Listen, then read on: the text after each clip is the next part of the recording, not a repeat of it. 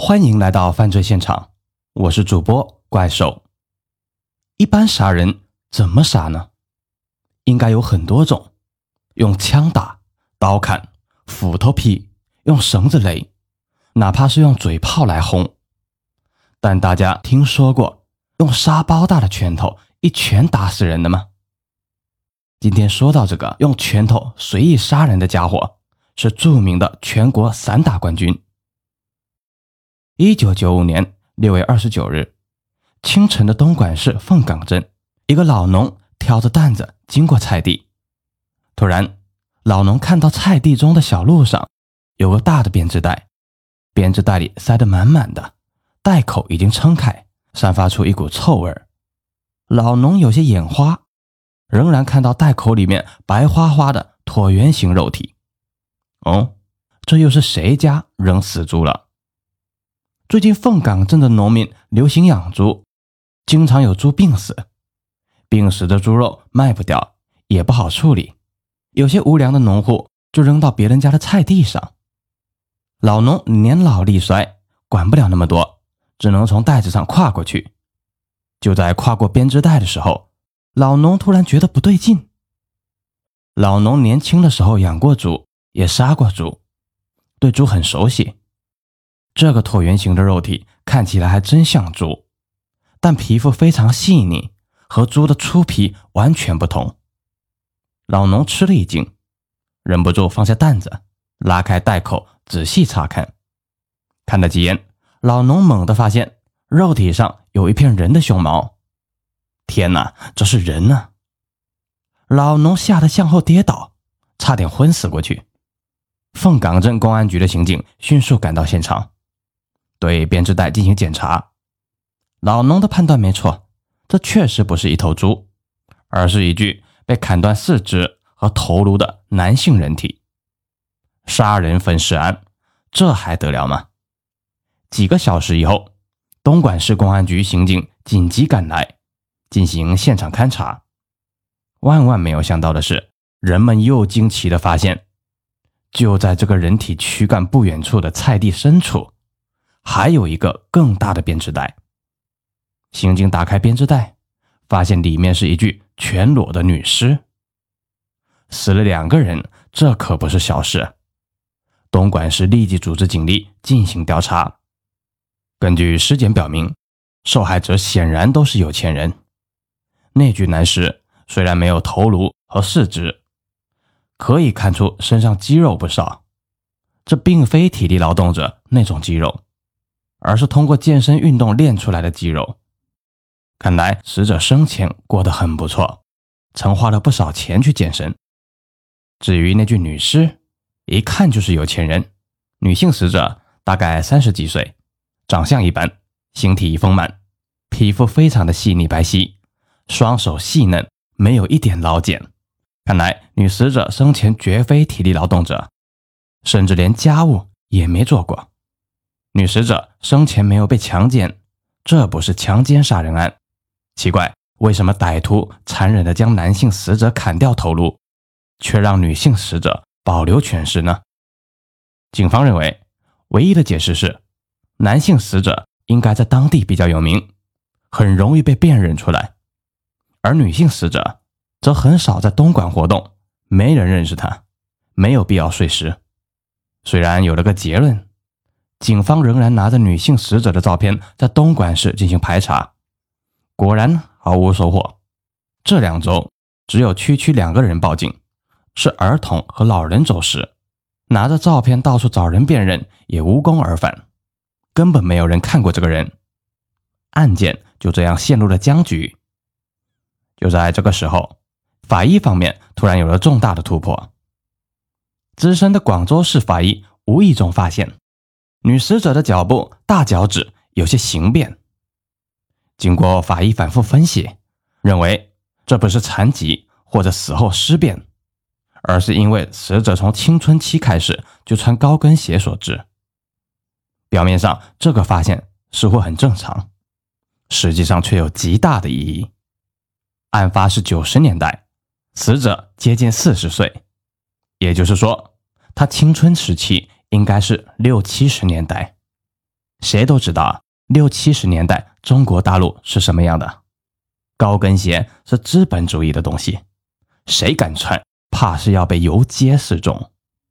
那么结论很明显，这个女性可能不是中国大陆人。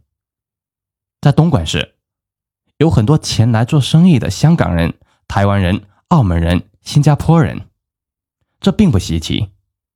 死者既然有可能不是中国大陆人，案件的性质也就不同了。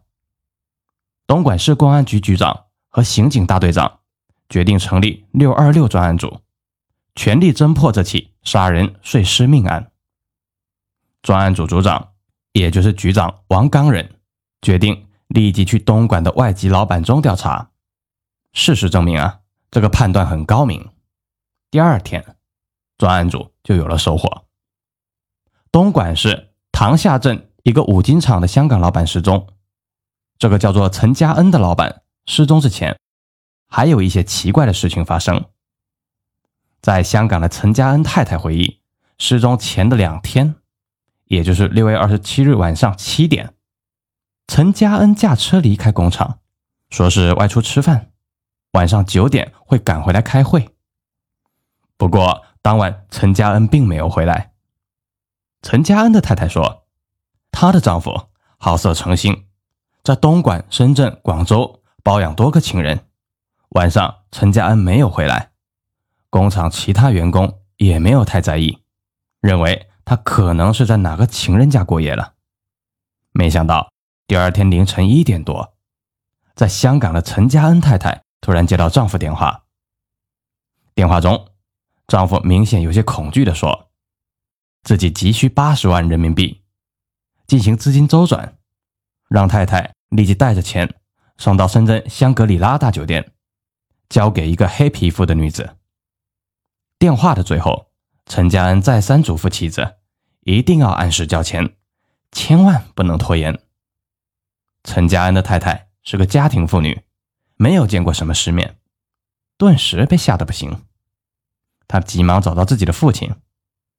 陈家恩的岳父立即找到女合伙人陈杰文，商量怎么办。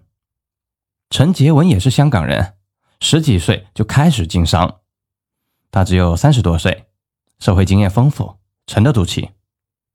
陈杰文认为，陈家恩肯定是被人绑架了，不过是被大陆人绑架还是香港人绑架，还不好说。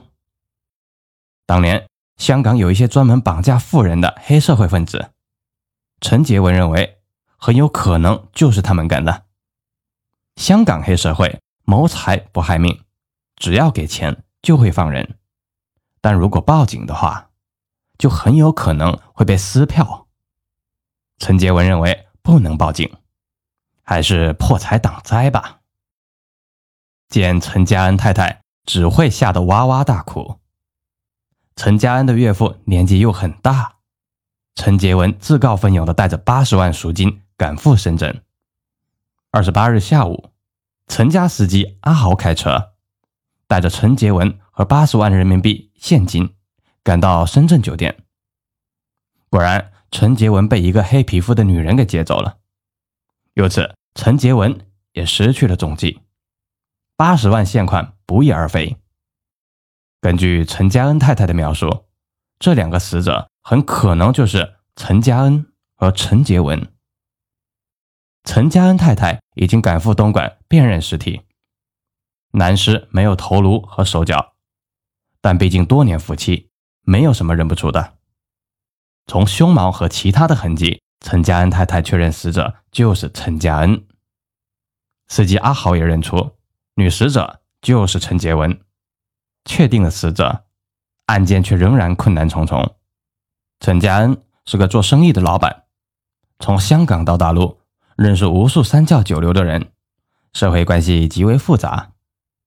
他为人精明，爱算计，得罪过不少生意上的朋友，有可能就是其中一个人买凶杀他。